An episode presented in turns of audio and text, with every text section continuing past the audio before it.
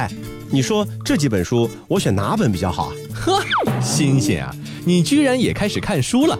呃，我看看啊，《挪威的森林》拼音版，《挪威的森林》图文版，《挪威的森林》精装版，《挪威的森林》典藏版，这全是挪威的森林，这有什么好选的？那这就是你的无知了。为了更好地了解挪威这个北欧国家，我决定从众多挪威的森林中挑选一本比较有眼缘的而读之。毕竟老古哎我讲得好，工欲善其事，必先利其器。想要更好了解挪威的自然环境，就得从这本专门介绍挪威森林情况的《挪威的森林》入手。呃，你你难道不知道啊？挪威的森林其实和挪威半毛钱的关系都没有，那是日本作家写的地地道道的日本故事啊！不会吧？日本作家写的日本故事，那干嘛叫挪威的森林了？应该叫日本的森林不就好了吗？真是浪费我感情，我再也不看报纸了，气死我了！这人秀逗了吧？环球地理，大家好，我是胖胖。各位好，我是汤米。挪威的森林里面虽然没有挪威啊，但是挪威啊倒真是有丰富的森林。嗯，作为挪威首都以及挪威第一大城市的奥斯陆呢，更是一座坐落于挪威峡湾和苍翠森林之间，自然美景和都市风貌融为一体，繁华且充满活力，独具一格的现代城市。行走小百科。奥斯陆背靠奥斯陆峡湾，绵延数百平方公里的山林围绕四周，绿意盎然，生机勃勃。作为欧洲发展最快的城市之一，奥斯陆的人口将近七十万，许多新社区如雨后春笋一般的涌现。独具特色的建筑鳞次栉比，还坐拥许许多多一流的博物馆和餐厅以及艺术场馆。同时，奥斯陆也保留了小型城市的休闲氛围。面积不大的市中心，便于步行或者是骑自行车进行观光。配套高效的公共交通系统，使你无需开车就可以轻松游遍全城。奥斯陆于1814年成为挪威的首都，挪威政府和皇家海军都设立在此。挪威歌剧芭蕾舞团、挪威国家剧院、挪威国家艺术、建筑和设计博物馆等国内各大文化机构都是落户于奥斯陆，因此呢，奥斯陆既有一流的艺术展，也安排了许多精美绝伦的歌剧、芭蕾舞和戏剧表演轮番展出。嗯，现场音乐呢是奥斯陆的一大城市特色，每年城中各大俱乐部和场馆都会举办成千上万的音乐会，从本地乐队到国际巨星纷纷在这个地方献艺。每年夏天啊，奥斯陆还会举行好几个规模盛大的流行摇滚音乐节，还有一些年度音乐节也会定期举行。从室内音乐到重金属，这风格啊也是极为多样化的。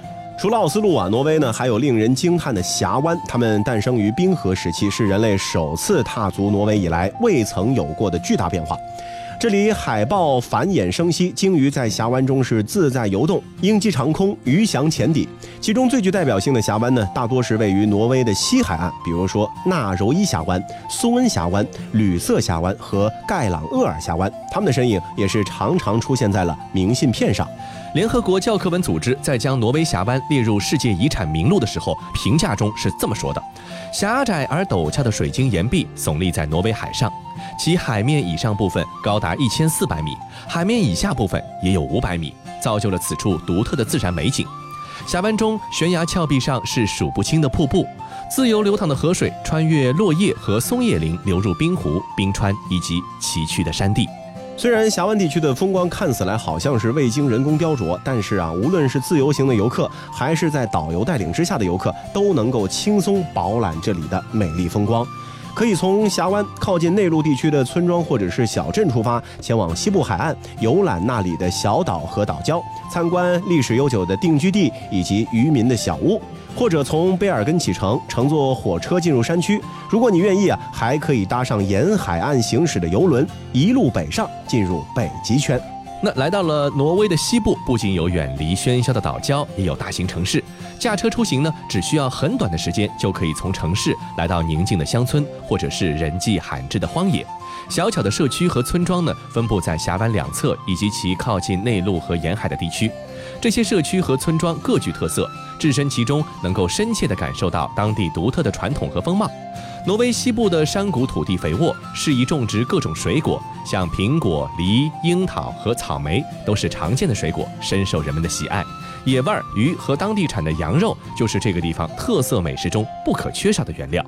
受到科里奥利效应造成的北大西洋暖流和暖气流影响，挪威峡湾地区的冬季气温呢是相对比较温和的，海港通常不会被冰封，即使在隆冬呢也是如此。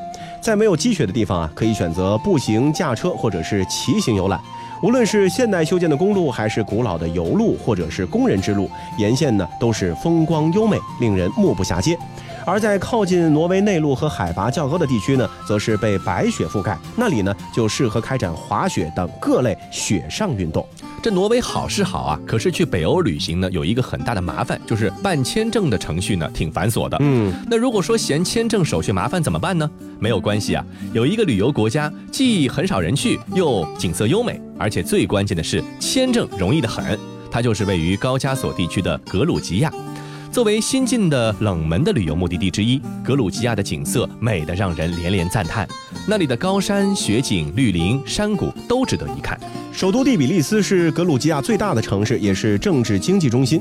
这里是公元五世纪左右建成的，历史相当的悠久。第比利斯老城呢，更是很多欧美游客所热爱的一个旅游景点。现今啊，蒂比利斯充斥着中东风格、俄罗斯风格和欧洲风格的建筑，一座城就能够带给你逛遍半个地球的神奇体验。在城市中心呢，你还可以看见高加索的雪山景色。傍晚时分，城市的灯火和远景雪山共处一画，惬意自在。在第比利斯的近郊，大约两个小时车程的地方，有一处知名的旅游地点，叫做西格纳吉。这里背靠小高加索山脉，是自然景观壮丽的一座小城镇。因为它的地理位置和景观啊，使得这里得到了如今格鲁吉亚政府的大力旅游扶持。老城城墙呢是颇有历史故事的，是曾经的国王主修建造的。城区里的红色的瓦片配上山间的绿树，色彩是艳丽迷人。除开第比利斯啊，位于格鲁吉亚西南部的巴统呢，是另一座格鲁吉亚有名的旅游城市。这里是位于黑海海滨，是一座带有浓郁欧式风情的城市。知名景点欧洲广场呢，可以看到非常多的尖顶欧式建筑。另一个巴统的有名景点呢，就是黑海海岸步道了。这里非常的干净，找一个悠闲的傍晚，吹吹海风，欣赏欣赏海景呢，是一个不错的选择。在步道上啊，还有许多散步的当地人，也许惬意的闲适生活就是如此模样吧。嗯，在格鲁吉亚的西部，还有一座城市的地位可以和首都媲美，那就是库塔伊西。这里的老城区目前还没有过度商业化，拥有宁静闲适的生活节奏，也非常适合放松漫步。库塔伊西的另一个特点呢，就是气候非常的完美，适合种植果树等等的作物，因而呢果园林立。它呢也是格鲁吉亚当地葡萄酒最优质的一个产地。背包客们呢非常热爱库塔伊西这个地方，你可以在小村子里面住下，和住户一同去收割葡萄、酿酒，品尝最美味的高加索酒水。目前，格鲁吉亚也是正在大力发展自己的旅游产业。由于前往旅游的游客较少，所以想要找一处不那么人山人海的国家，度过一段悠闲自在却又能够看遍美景的旅途，那格鲁吉亚是一个不错的选择。If you ever find yourself stuck in the middle of the sea, I'll sail the world to find you. If you ever find yourself lost in the dark and you can't see, I'll be the light to guide you. Find out what we're made of called to help our friends in need. You can count on me like one, two, three, I'll be there. And I know when I need it, I can count on you like four, three, two, and you'll be there. Cause that's what friends are supposed to do, oh yeah.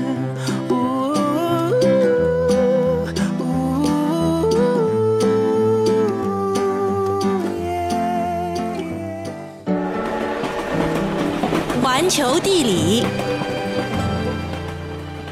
欢迎回到环球地理。大家好，我是胖胖。各位好，我是 Tommy。欧亚大陆的交接之处啊，真的是非常神奇的一片地区。除了有最美小众旅游胜地格鲁吉亚，还有世界上最不像海的海，让大家对海的这个定义啊都有所改观了。嗯，大部分人印象中的海呢，都是广阔无垠、一望无际的。是啊，而我们下面要说的这个海啊，却因为面积小的原因，经常啊被人误认为是一座湖泊。它呢，就是位于土耳其的马尔马拉海。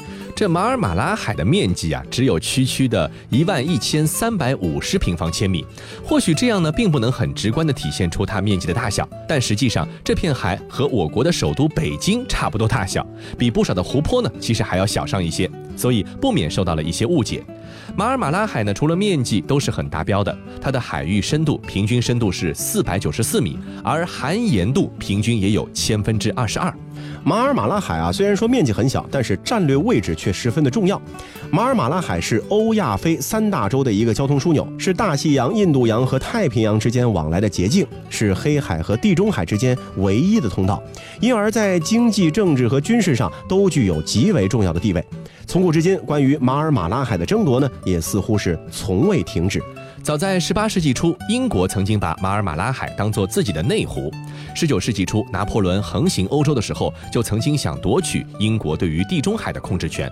那第一次世界大战期间，地中海成为交战双方海军积极活动的地区。第二次世界大战中啊，德意海军和英国的马尔马拉海地中海就进行过激烈的争夺。在整片马尔马拉海中呢，有一座不为外人所熟知的世外桃源一般的岛屿。从走下渡轮那一刻起啊，你就会在恍惚间回到了往昔。街头巷尾只有马车和自行车，古色古香的公寓采用手工打造的金银丝装饰，随意粉刷的别墅屋顶被瓦片覆盖。街道两旁野花丛生，海滩上散落着千百年来累积的鹅卵石，到处都是一派十九世纪的感觉。那说了这么多啊，到底是什么地方呢？这个地方的名字叫做布尤卡达，它的面积很小很小，只有五平方公里。从土耳其名城伊斯坦布尔驾船到这个地方呢，只需要一个小时时间。数百年来，布尤卡达岛呢是一直吸引着来自四面八方的旅行者。岛上的山坡是郁郁葱葱，悬崖怪石嶙峋，洞穴则充满了神秘的气息。周围不远处，王子群岛和其他成员就像一长串晒太阳的绿色海龟一样，懒洋洋地漂浮在万顷碧波之上。世界真奇妙。游人眼中悠闲轻松的布尤卡达岛有着厚重的历史。公元五百六十九年，拜占庭帝国的查斯丁二世在布尤卡达岛上建造了宫殿和修道院。由于他初到此地时还是王子，周围的群岛便命名为王子群岛。随后，岛上又建了更多的设施。不过，在此后的几个世纪的时间里，部分修道院转型成为监狱，专门关押被赶下台的君主、王后和主教。奥斯曼帝国统治时期，布有卡达岛摆脱过去的阴霾，变成了一座快乐岛。希腊移民开始在这里安家落户，大批建造豪华公寓和舒适的别墅。二十世纪上半叶，这座小岛成为了富有的土耳其人、希腊人乃至美国人的宠儿，被誉为新汉普顿。不过，到了二十世纪五十年代，随着外来客纷纷离去，小岛又失去了往日的生气。过去十年间啊，布尤卡达岛呢是再度引起了人们的兴趣。随着投资者开始翻新陈旧的房屋，世界各地的学者、艺术家、作家以及普通游客是纷纷来这里度假，以求暂时摆脱现代生活的喧嚣，享受难得的安宁。嗯，那除了布尤卡达岛之外，在整片马尔马拉海中还有两个有名的群岛。先说说位于东北面的克孜勒群岛，它是由九个小岛屿组成，和伊斯坦堡相距很近。这里呢还是一个著名的旅游胜地，海景风光十分优美，尤其是在夏天的时候，到这里去旅行度假的人呢是络绎不绝。而另一个群岛呢，就是位于海域西南面的马尔马拉群岛。这个群岛的优势在于其矿产资源十分的丰富，从古代起这里就开始开采大理石、花岗岩等矿产，到现在仍然在继续。所以说啊，马尔马拉海虽然面积是十分的小，但是其在各方面的作用呢都是可圈可点的，不禁呢也让人想起了“人不可貌相，海水不可斗量”这句话。哎，我觉得啊，“人不可貌相，海水不可斗量”这话吧有点短，后面应该再加一句。你以为你是在吃面啊？想加多少加多少。这句子是有具体比喻作用的，好吧？岂可胡乱增减？哎呀，你怎么就不相信我水平呢？我跟你讲，加上我这句啊，绝对带人进入另一番情景之中，充满了惊险和刺激的感觉，瞬间让人心跳加速。真的假的？啊，那要不你说说看？人不可貌相，海水不可斗量。我在后面加的叫做速度不可限量，城市来当赛场。哟，押韵倒是蛮押韵的。这个速度不可限量，我大概理解。哎哎哎，城市来当赛场，这什么意思啊？哎呀，意思就是在市中心隔一块区域，把街道当赛道，任凭赛车风驰电掣。哇，有这么刺激的比赛，我的小心脏扑通扑通开始加速了。世界一级方程式赛车锦标赛是现在世界最高水平的赛车比赛。那说到 F 一呢，摩纳哥的名字就不得不提。行走小百科，作为世界上唯一在城市街道上举行 F1 大赛的国家，摩纳哥的蒙特卡洛赛道是 F1 赛道中最短的一条。赛道的技巧性强，悬挂和轮胎都很重要，因此这站比赛的冠军也是许多车手梦寐以求的。每年五月份的比赛到来之时，F1 赛道需要耗费四十二天铺就，也就是在街道上搭建移动护栏；而在比赛结束之后，还需要花费二十一天去移除赛道两旁的护栏。那在街道上开 F1 感觉到底是什么样的呢？曾经连续五次夺得摩纳哥 F1 冠军的舒马赫对于赛道的评价是这样的：说这是一条一点错误都不能出的赛道。狭窄的道路使得比赛是险象环生，超车在缝隙之间完成。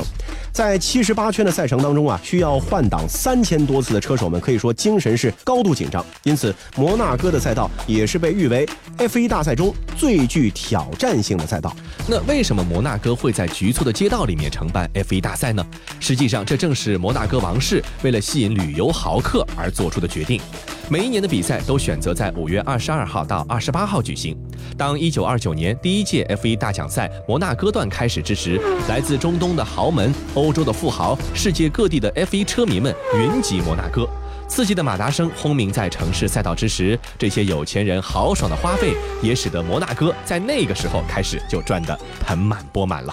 那如今的摩纳哥啊，是以奢华的旅游度假享誉世界的，其中游客最关注的呢，就是摩纳哥一年一度的国际汽车一级方程式大奖赛。在超级英雄电影《钢铁侠二》中啊，托尼·斯塔克驾驶赛车在摩纳哥城市赛道上飞驰，这正是 F1 大奖赛摩纳哥赛道最吸引人的地方。踏上摩纳哥的城市街道，在二点零二平方公里的国土上，竟然拥有一条长度达到了三点八三公里的标准赛道。你行走的脚下就是车王们狂奔的赛道。那些热爱赛车的观光客，其实想一想就很激动了。当然了，在这个摩纳哥观看 F1 比赛呢，有着完全不同的体验。赛道近在咫尺，当地人呢站在阳台上就可以观看。为此啊，疯狂的车迷甚至提前半年就会预订酒店。据说呢，最佳的观看地点是巴黎大酒店的临街房间。在比赛日期间啊，这个酒店的房价高达两千英镑一晚啊！开玩笑啊，真的是赚得盆满钵满。是啊，F1 大奖赛的成功呢，也是为摩纳哥带来了空前的关注和高利润的回报。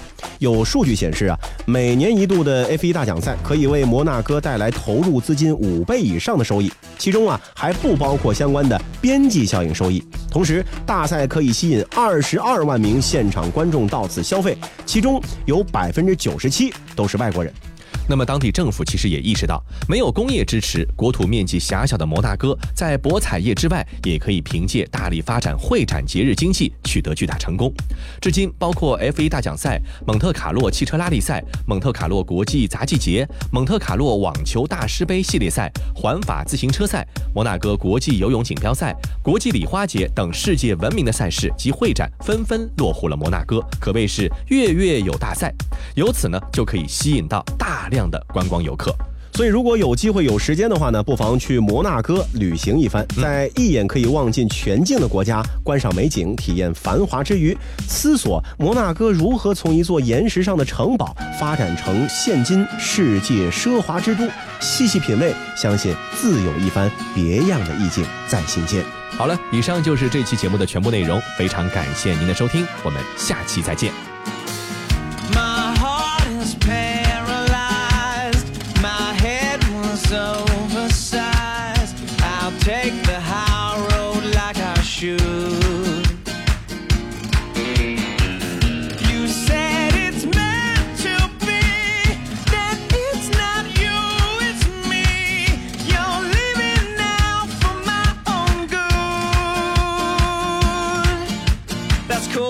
my friends, that's where you are, I'm gonna say. She went down.